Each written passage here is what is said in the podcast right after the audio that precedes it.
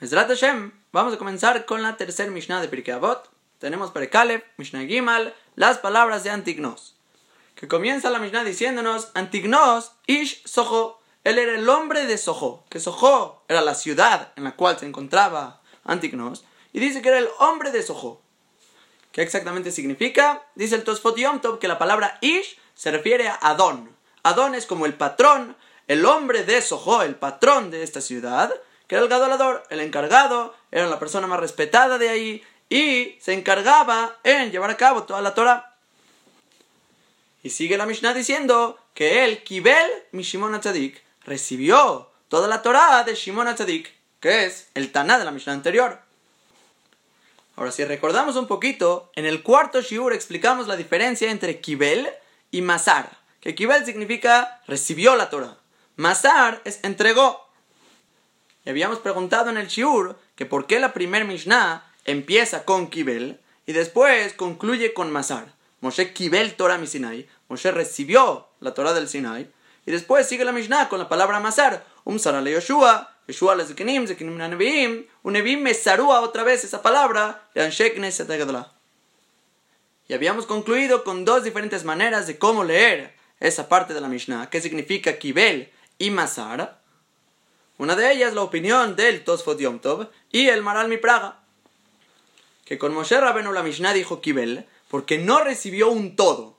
Boreolam, cuando él tiene toda la Torah Kula y la va a entregar a Moshe Rabenu en el Sinai, no le dio toda. La Gemara en Rosh Hashanah, Aleph Bet, dice que únicamente le dio 49 portones de biná, de entendimiento de la Torah, de los 50 que había. Entonces, cuando no se da un todo, decimos la palabra Kibel, Moshe Kibel Torah Misinai. Pero cuando se entrega la Torah, Moshe se la entrega a Yoshua, Yoshua a los Zekenim, Zekenim a los Neviim, Neviim a Anshek Neset se usa la palabra de Mesorá, que se entrega. Porque ahí decimos que si se entregó un todo, todo lo que Moshe Rabenu recibió en Sinai, que era la Torah de ese momento, se entregó, se entregó a Yoshua, Zekenim, Neviim y Anshek Neset y la Mishnah anterior mencionamos que Shimon Atzadik fue el último de la gente de Anshek Neset de la gran asamblea. Y él fue el último con toda la Torah, literalmente toda, desde Moshe Rabenu. Pero en este momento, la Mishnah nos dice claramente, Kibel mi Shimon Atzadik. Antignos recibió la Torah de Shimon Atzadik, pero no dice que Shimon Atzadik masara le Antignos. ¿Eso qué significa? Dice el Tosfot Yontov, Yeridat Adorot. Es que bajaron las generaciones en su conocimiento en toda la Torah. Porque de toda la Torah que Shimon Atzadik tenía de Moshe Sinai, aquí únicamente dice Kibel mi Shimon Atzadik, que recibió todo lo que Shimon Atzadik le dio, pero no le dio todo, no le dio un todo, al igual como Moshe en Sinai no recibió un todo, igualmente Antignos no recibió un todo.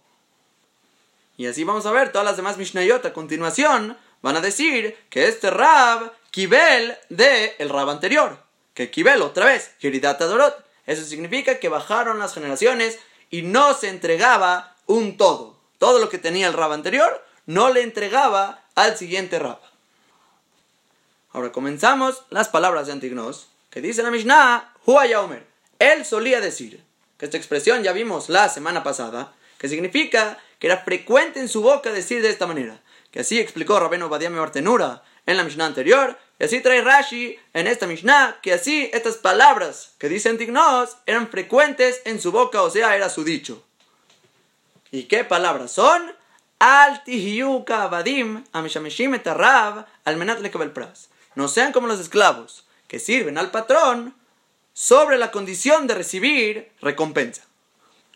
Y antes de meternos a la Mishnah, aclarar que pras esta palabra, esta expresión de recompensa, no es pago, como muchos erróneamente dicen. Dice claramente el Rambam y otros Rishonim que no, pras es algo que no te lo mereces y aún así te lo dan por gesed del patrón. Por ejemplo, si un papá le pide hacer un favor al niño, no tiene por qué darle un pago, no se lo merece el niño. El niño le debe toda la vida al papá y tiene mitzvah de de vieja betimeja. Si el papá le quiere dar cierta recompensa, eso se llama pras, pero no se llama pago. Y dice el Rambam, incluso que le digas a tu esclavo, a tu hijo chiquito, a tu esposa, hazme de esta manera y esta manera, y te voy a dar una o dos monedas. Como ese tipo de recompensa no está obligado el papá a dar, sino que él mismo lo está ofreciendo como un gesed y una gracia hacia el otro, eso se llama pras. Y no se llama shar, no se llama pago. Y otra vez, regresamos a las palabras de la Mishnah, no sean como los esclavos que sirven al patrón, sobre condición de recibir recompensa. Y no le bastó a Antignos frenar ahí y regresa a decirnos el ajebu kaabadim ameshameshin rab shelo al pras, sino que sean como los esclavos que sirven al patrón, no sobre condición de recibir recompensa. Y concluye la Mishnah, vihi mora shamayim y que sea el temor del cielo sobre ustedes. Esa es la traducción exacta de las palabras que vamos a ver. No sean como los esclavos que sirven al patrón sobre condición de recibir recompensa, sino que sean como los esclavos que sirven al patrón, no sobre condición de recibir recompensa y que sea el temor del cielo sobre ustedes. Y si se fijan, en todos los mefarshim, todos los comentaristas, nadie discute que la Mishnah está diciendo dos ideas. Servir a Boreolam con amor y servir a Boreolam con temor, con irachamaim. De eso nadie discute. Primer parte de la Mishnah, no ser como estos esclavos, sino como estos esclavos, es el amor a Borolam. Así sirve una persona que ama a Kadosh Brohu. Y segundo aspecto, lo dice muy claro la Mishnah, que sea el temor del cielo sobre ustedes, o sea, sirvan con irachamaim. Ahora hay que aclarar que además de estos dos puntos, tanto el amor y el temor a Borolam, que es lo principal de la Mishnah, en global, juntos estos dos puntos, amor y temor a Boreolam, es lo que componen un servicio a Kadosh Baruj conocido como Leshem Shamaim. Ese nombre del cielo, o sea, lo haces por Boreolam únicamente. Y Bezrat Hashem son estos tres fundamentos que vamos a tratar de cubrir en esta Mishnah. Comprender el tema de Leshem Shamaim, que es la idea general juntando amor y temor. Y después cada uno por separado, entender qué es amar a Boreolam y qué es temer a Boreolam. Entonces vamos a empezar con la idea general, el tema de Leshem Shamaim, que significa hacer las mitzvot Leshem Shamaim. Entonces, primera Gemara que nos introduce al tema de Leshem Shamaim es la Gemara de Nedarim, Samachbet Mudalev, que dice las palabras de Rabbi Eliezer bar Bitzadok, que él dice, Ose de Barim Leshem Paolam. Haz las cosas en nombre del que las hizo. Se refiere en nombre de Akadosh Baruj que él hizo todo. Que es literal simple, como suena hacer las cosas por Boreolam. Pero agrega Bedaber Bahem Lishmam y habla en ellas Lishmam, en su nombre de ellas. Y si se fijan en el Pirusha Rosh, él dice muy claro que se refiere la cámara. Lo primero es, como dijimos, hacer las acciones en nombre de Akadosh Baruj que él hizo todo. Eso serían las mitzvot. Las mitzvot hacerlas por Boreolam. Y cuando dijo la Gamara y habla en ellas, en su nombre de ellas, dice el Rosh que es un tipo de Lishma en el estudio de Torah, tiene que ser Leshema Torah, en nombre de la Torah misma. Y realmente no nos vamos a meter mucho en este segundo punto del Lishma, que esto es por la Torah misma, que sería ampliar la Torah, hacer Hidushim, saber Torah, acabar toda la Torah kulá, eso es el tipo de lishma en la Torah misma, el saber la Torah. Pero lo que nosotros estamos hablando es el primer tipo de lishma, que todas las mitzvot se hacen por Boreolam. Le maneu por Boreolam. Y lo que tenemos que entender va a ser la Agdará, exactamente hasta dónde llega esa acción de la persona que tiene que hacerlo por Boreolam. Porque eso es seguro. No hay duda que una acción para que se llame Leshem Shamaim es que lo estás haciendo por Akadosh Baruj Boreolam te lo ordenó, tú lo vas a hacer. Pero ¿hasta dónde llega? ¿Qué incluye? ¿Qué factores incluye para que tenga el título hiciste una acción Leshem Shamaim? Entonces vamos a traer una Gemaram, una de las Gemarot claves para entender este tema de Leshem Shamaim, que se encuentra en Rosh Hashanah, Tabdalet Amudalev. Que esta Gemara está tratando de entender si en el tiempo que Ezra subió a Eretz Israel, Koresh, hijo de Esther y de Hashverosh, se hizo Rasha, o no se hizo Rasha, o seguía siendo Tzadik. Llega Rabitzhak y dice, yo tengo una reallá, una prueba clara que seguía siendo Tzadik. ¿Por qué? Porque en la carta misma que le mandó a Ezra cuando subió a Eretz Israel, decía a la gente que tenía ya Koresh, le escribió que le den todo a los Yodim para el Bet Amikdash. Que le den lo que quieran, toros, ovejas, carneros, que le den vino, aceite, trigo, todo tipo de cosas que le den, como pidan los Kohanim de Jerusalén, que les den día con día para el servicio del Bet Amikdash. Entonces dice Rabbi vemos claro de la Gamara que Koresh era un tzadik cuando subió Ezra a Eretz Israel. Llega Revi y le dice, Rabbi mi tunja, de tu propia carga, de tu propia prueba que nos trajiste para decirnos que era un tzadik, yo te demuestro de ahí que era un rasha. Porque más adelante en los Pesukim dice que toda su intención de Koresh para mandar todos estos regalos al Betamigdash era para que recen los Yehudim lehayemal kaubnoi, para la vida del rey y de sus hijos. Y como vemos que sus regalos, sus tzedakot para el Betamigdash, no eran en Shem Shamaim, sino para su propio beneficio, para su propio interés que recen por él, era un rasha. ¿No era el Shem Shamaim? Le llama la camarada rasha. Ahora, pero la misma camarada se saca de onda. ¿Cómo? ¿Rasha? ¿Rasha una persona que da tzedakot, no le Shem Shamaim? Tenemos una baraita, que la baraita dice claramente que el que da una perutá a la tzedaká, que es un tipo de moneda, la dio a la tzedaká Bishvil Beni, para que viva mi hijo. Y para que amerite a tener Olama La Braita dice. Esta persona que dio la tzedaká con esta intención, para que viva el hijo y para que tenga este mérito de vivir en Hayah Olamaba, se llama un Tzadik Gamur. Vemos que aunque no fue completamente el Shem Shamaim, la Gamara le llama Tzadik Gamur. Pero aún así la Gemara contesta, lo kasha, no es contradicción. Cambia Israel, cambia de Kohabim. Una cosa es los que se comportan como los Yehudim, que normalmente los Yehudim no niegan sus mitzvot, incluso que no se cumplió el pago que esperaban. Por ejemplo, digamos que murió el hijo. Tú diste la tzedakah para que viva el hijo y murió. No sirvió. El comportamiento normal de un Yehudi, ¿cómo es? No reniega su mitzvah. No dice, uy, ¿para qué di la acá? ¡Qué tonto! ¿Para qué dije tefilá? ¿Para que se cure? Si no se curó.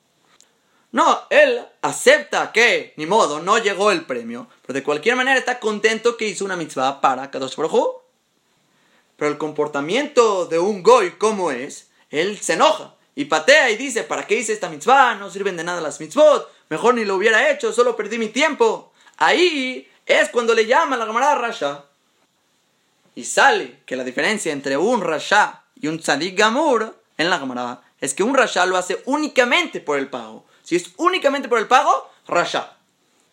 Pero el tzadik, él está feliz con su mitzvah, pase lo que él quería que pase como pago o no pase. Aunque murió el hijo, él está contento porque hizo la mitzvah y se alegra que por lo menos se quedó con la mitzvah. Ahora, ya teniendo esta cámara clara, pregunta el Tosafot contradicción a la Mishnah en Prekalef, Mishnah Gimal de Pirkei Avot. Porque ¿cómo puede ser que la Gemara te llama Tzadik Gamur? Eres un Tzadik completo. Sí, la Mishnah en Avot dice, no seas como los esclavos que sirven al patrón sobre condición para recibir recompensa, sino ser como los esclavos, etc. Pregunta el Tosfot, se ve de la Mishnah que si tienes cierta intención por el pago, ahí se te anula el Ishma, esa acción del Shem Shamaim, en tu acción. ¿Y por qué le estamos llamando a esta persona Tzadik Gamur si la Mishnah dice no hacerlo, no servir a Borolam para recibir pago? Aquí lo hace para Olam Abba, para que viva su hijo, eso es pago. Dice el Tosafot, famosa opinión del Tosafot sobre la Mishnah, no es contradicción. Los dos estamos hablando Lishma. Las dos estamos hablando Leshem Shamaim. Ah, pero aquí dice que no lo hagas con la condición de recibir pago. Dice el Tosfot, sí, no pasa nada. La Mishnah dice, Shelo almenaz le el pras. No lo hagas sobre condición de recibir pago. Que se refiere a la persona que si no recibió el pago, ahí se enoja. Y dice, ¿para qué sirvió Borolam? Porque todo lo que yo hice, la acción, fue para recibir el pago. Pero los que no reniegan su acción, incluso que no recibieron el pago, demostraron que están dentro de la Mishnah. Porque no fue almenaz le el pras no fue con la condición de recibir el pago, yo lo hubiera hecho de cualquier manera. Ah, puedo recibir pago, llega pago, muy, muy contento estoy. Y le digo gracias a Boreolam, que vivió mi hijo, que tengo la mamá, mitzvot. Y el saber y deleitarme y aprovechar del pago que Boreolam nos da, no quita que tu acción sea Leshem Shamay. Así sostiene el Tosafot, dice la camarada, que el que pide, voy a dar esta tzedakah para que viva mi hijo y que tenga mérito en Olamabá, Sadik Amur. Y es lo mismo que la Mishnah de Nabot, porque no está sirviendo al patrón con la condición de recibir pago. Y sale de aquí, primera opinión en una acción Leshem Shamaim del Tosafot, que el hacer tu acción cuando no es con la condición específica de recibir pras, ya se llama Leshem Shamaim. Ya no hay problema. ¿Por qué? Porque tú lo harías de cualquier manera y tú revelas que realmente lo hiciste por Boreolam al no enojarte cuando no llegó el pago, ahí se llamó que lo hiciste Leshem Shamaim. Ahora, pero tenemos que anunciar aquí bandera roja con esta opinión del Tosafot. Porque primero que nada tenemos a uno de los Rishonim, el Ran, en Masajet Pesachim Dabjet Amutbet, que va sobre esta camarada del Tosafot, que estamos hablando si es un tzadik gamur por haber dado la tzedaká para que viva su hijo o no. Dice el Ran, Ares de tzadik gamur, avaló Hasid, pero no es un devoto. Y trae el Ran la opinión del Tosafot y discute y dice, para nada, esta no es una acción Shem Shamay. La Gemara aquí usó la expresión es un tzadik gamur, es un tzadik, ok, está bien tu acción, pero no eres un hasid. Hasid es la persona devota, la cual es mucho más grande que el tzadik, y está haciendo su acción Shem Shamay, que eso es la Mishnah en Pirkei Avot.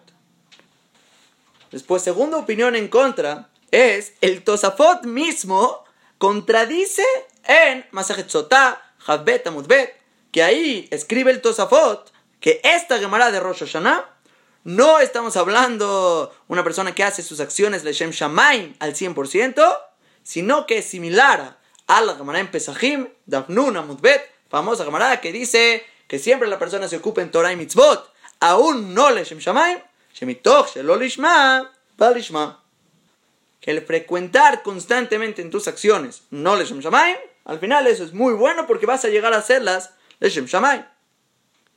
Y escribe ahí claramente el Tosfot que la gamará de dar tu tzedaká para que viva tu hijo, que tenga solama va, esa gamará es una acción similar a no Leshem Shamayim para llegar a hacerlo Leshem Shamayim. Es bueno, tzadik amur, pero no hasid. Entonces vemos, otra vez, el Tosfot mismo en Sotá contradice a este Tosfot en Rosh Hashanah. Y por último, tercer prueba en contra es el Pirush de Rabenu Yonah sobre nuestra Mishnah. Rabenu Yonah Hasid, impresionantes palabras, escribe sobre la Mishnah. Vamos a traducirlas.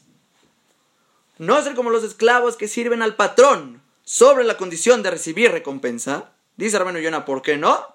Sheen su lema. Esto no es un servicio íntegro el querer recibir cierta recompensa. Porque no lo estás haciendo por el patrón, sino para recibir la recompensa. Así dice Rabino Yonah sobre la primera parte. No es una bodash lema, no es completo tu servicio, no es íntegro. ¿Por qué? Porque lo estás haciendo por el pago. Entonces, ¿cómo tiene que ser? Ser como los esclavos que sirven al patrón. Almenachelo le cabel pras. ¿Escucharon bien? Almenachelo no Shelo Almenat. Shelo le cabe el pras. Rabenu Yonah cambia la versión de la Mishnah. Y él dice, ¿sabes cómo tienes que servir a Kadosh Baruj Sobre condición de no recibir pago. Y sale a explicar Rabenu Yonah que hay quienes quieren decir que no hay que servir a Boreolam para no tener pago. Así que esa es tu condición. ¿Por qué? Porque no pasa nada el tener pago. No es una contradicción a servir Lishma. Y la versión de esta gente sería Shelo Almenat de Kabel Pras. No sobre condición de recibir recompensa, incluso que la recibas. Que esto sería, en otras palabras, la opinión del Tosafot en Rosh Hashanah. Que él dice, el recibir pago no te quita tu acción Leshem Shamaim, si de cualquier manera estás feliz que la hiciste y no te arrepientes cuando no llegó el pago. Pero dice Rabenu Yonam, pero a mí me parece que la versión de los Farim es la principal que es almenachelo, con la condición de no recibir pago. ¿Y a qué se refiere servir con la condición de no recibir pago sobre condición de no recibir pago? que estarías dispuesto a levater a pras. Estarías dispuesto a ceder tu recompensa que ni siquiera en un principio exista ese concepto de recompensa y todo tu motivo que estás sirviendo a Boreolam, mi gesed shegemalokbar, por el gesed, por el favor que te hizo Boreolam en un pasado. Que realmente dice Rabenu Yonah dos puntos. Por el gesed que te hizo Boreolam en un pasado y por la grandeza del patrón que es Boreolam, que él es apropiado de recibir el servicio, porque él es el patrón y tú eres el esclavo.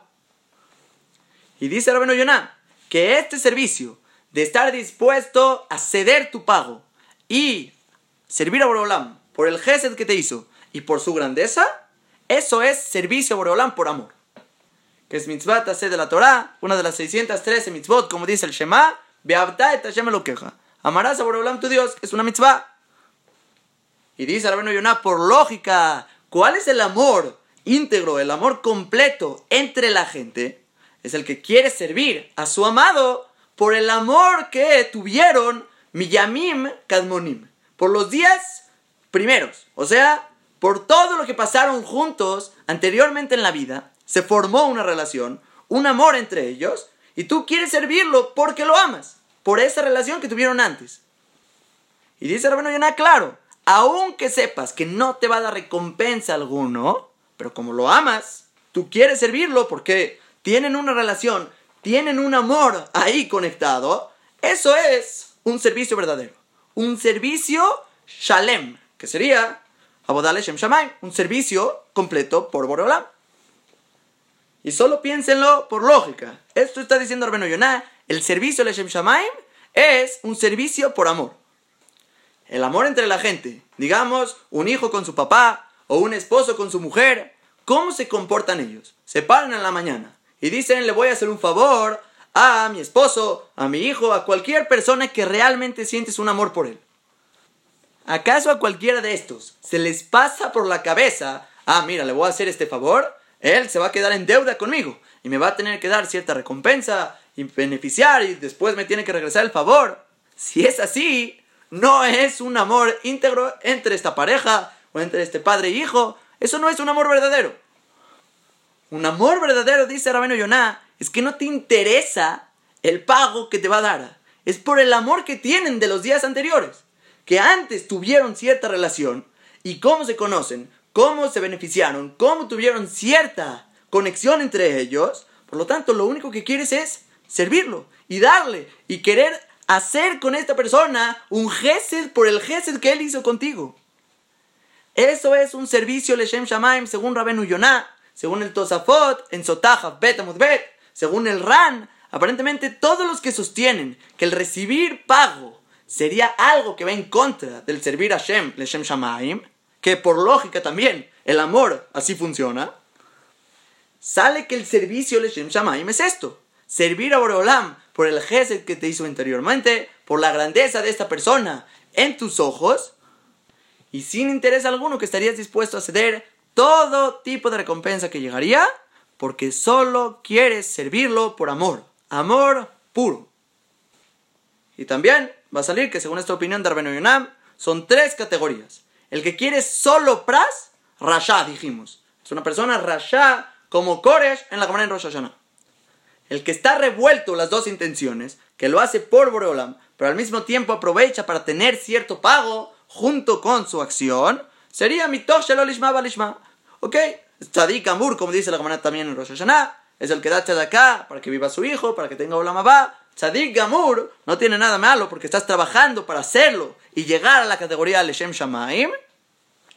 Pero la categoría más alta de la persona sería el que puede lograr actuar completamente Leshem Shamaim, todo por amor a Boreolam y la reverencia, la grandeza que reconoces la categoría de Akadosh Baruj Y nada más puntualizar que Rabenu Yonah dijo estos dos puntos, por el gesed que te hizo anteriormente y por la grandeza del patrón, por eso lo estás sirviendo, me parece que agregó este segundo punto de la grandeza del patrón, porque eso es lo que incluye el Irat porque es por amor y temor, eso se compone la boda shlema, el servicio íntegro, Y ese temor realmente no es por el castigo, sino por la reverencia que tienes del honor, de la grandeza del patrón, que así mismo también escribe el Rabeno Yonah más adelante. Entonces, esta va a ser la segunda manera de estudiar la Mishnah, al menache el pras, sobre condición de no recibir recompensa, eso es Leshem Shamay. Ahora, y nada más antes de concluir con esta opinión de Rabeno Yonam, que está diciendo que una acción Leshem Shamayim no puede tener como asociación el motivo de que quieres pago alguno, tenemos que hacer dos preguntas. Primer pregunta, ¿por qué en toda la Torácula encontramos que Boreolam te promete y vas a tener pago? Y Olamazé, y lluvias, y Olama va en Dibre Hazal, y todo tipo de recompensas, Arihut Yamim, y cada ratito Boreolam te repite y vas a tener pago y pago y pago. Si le maise, Rabenu Yonah está diciendo una acción Leshem Shamaim, no puedes asociar el pensamiento del pago. Que esta pregunta la hace Rabenu Yonah mismo, más adelante, Perekbet, Mishnah Yudaled, que dice la Mishnah, que es fiel el patrón de tu trabajo, que te va a pagar a ti el pago de tu trabajo. La Mishnah te aclara, tienes que saber, Boreolam te va a pagar. Pregunta a Rabenu Yonah, ¿Qué me importa que me va a pagar? La Mishnah ya dijo atrás, Perikalef Mishnah Gimal, no seas como los esclavos que sirven sobre condición de recibir pago. Entonces dice Rabeno Yonah palabras impresionantes. Por dos motivos hay que saber que Boreolam te va a pagar, te va a dar pago. Primer motivo, por si el Yetzer hará tincita y te quiere convencer dejar de hacer las mitzvot y renegar la Torah. ¿Por qué? Porque no va a haber pago. Tú le dices, no, sí, sí hay pago. En toda la Torah va a haber pago y es una manera de hacerlo mitoch shelo lishma va lishma. Como explicamos, hacerlo no leshem shamaim para llegar a hacerlo leshem shamaim. Pero es un motivo para ganarle al yeterara que sí hay pago. Pero un segundo motivo impresionante, dice Yonah. Porque así como la persona tiene que buscar y estudiar la grandeza de Akadosh Baruj para que de esa manera, dentro del estudio de Torah, y dentro de la observación de las acciones que hace en el mundo vas a llegar al amor por él, vas a llegar a amarlo porque lo conoces, igualmente está obligado a la persona saber que va a tener un pago muy muy grande porque dentro de esta acción que Boreolam te va a dar pago, demuestra Godel Hasadab Shelmakom, la grandeza de los favores de Akadosh Baruj Y por medio de saber que Boreolam es un Baal que lo único que quiere Boreolam es dar, eso va a provocar que tú lo ames más. Es uno de los comportamientos de Akadosh Baruj que tienes que saber que así se conduce para que la persona llegue a amarlo. Porque si es un patrón que le ordena a todos los esclavos hacer, hacer y hacer, y al final no hay recompensa, esta persona va a renegar a Borolam. Yo no quiero servir a este patrón que no es bueno con sus empleados o con sus esclavos. No les da recompensa. Yo, ¿por qué quisiera servir a este tipo de patrón? Pero cuando sabes que Borolam da Gesed y él es un Baal Gesed, vas a amarlo más por esta cualidad que tienen las acciones de Borolam, la manera como él se conduce. Y ya después de llegar a esa categoría de amor por Borolam, se te va a olvidar que lo sirves por el pago, sino únicamente por amor y temor a Kadosh Baruj Así escribe Rabeno Yonah palabras impresionantes. Saber que hay pago para ganarle al Yeterará en momentos de aprieto y para conocer a Borolam y de esa manera amarlo por su gesed que tiene con sus criaturas. Ahora, por último, una pregunta más sobre este tema del Shem Shamaim, en la opinión de Rabenu Yonah. ¿Cómo puede ser que nosotros, digamos, tefilá todos los días pedimos por inteligencia? Todos los días pedimos por parnasá y todos los días pedimos por refúa. ¿Acaso no es eso similar a pedir un pago a Boreolam? Es igualito a la manera en Rosh Hashanah que mencionamos, el que va a dar la sedaká para que viva su hijo o para que amerite a Olamaba. Aquí también, la persona está pidiendo Jochma, Binah, Dat, Refuá, Parnasá, todo tipo de peticiones que hacemos en las tefilot. Es más, la gente que alarga en Shema Kolenu o al final de la midá alarga y pide y pide y pide. ¿Cómo puede ser que le pidamos? Según la opinión de Rabenu Yonah, no estás haciendo tu servicio a Borolam, Shem Shamaim. ¿Quieres pras? Ahí está, que quieres recompensa. Y la tefilá no es un texto así, stam. Le estipuló Anshe Knesset Agadolá y Antignos, que es el primero después de Anshe Knesset Agadolá, le va a venir a discutir, a decir, tienes que servirle Shem Shamaim, que eso dice, no puedes pedir pras. Vemos que en Sheknes te dice, reza que sí.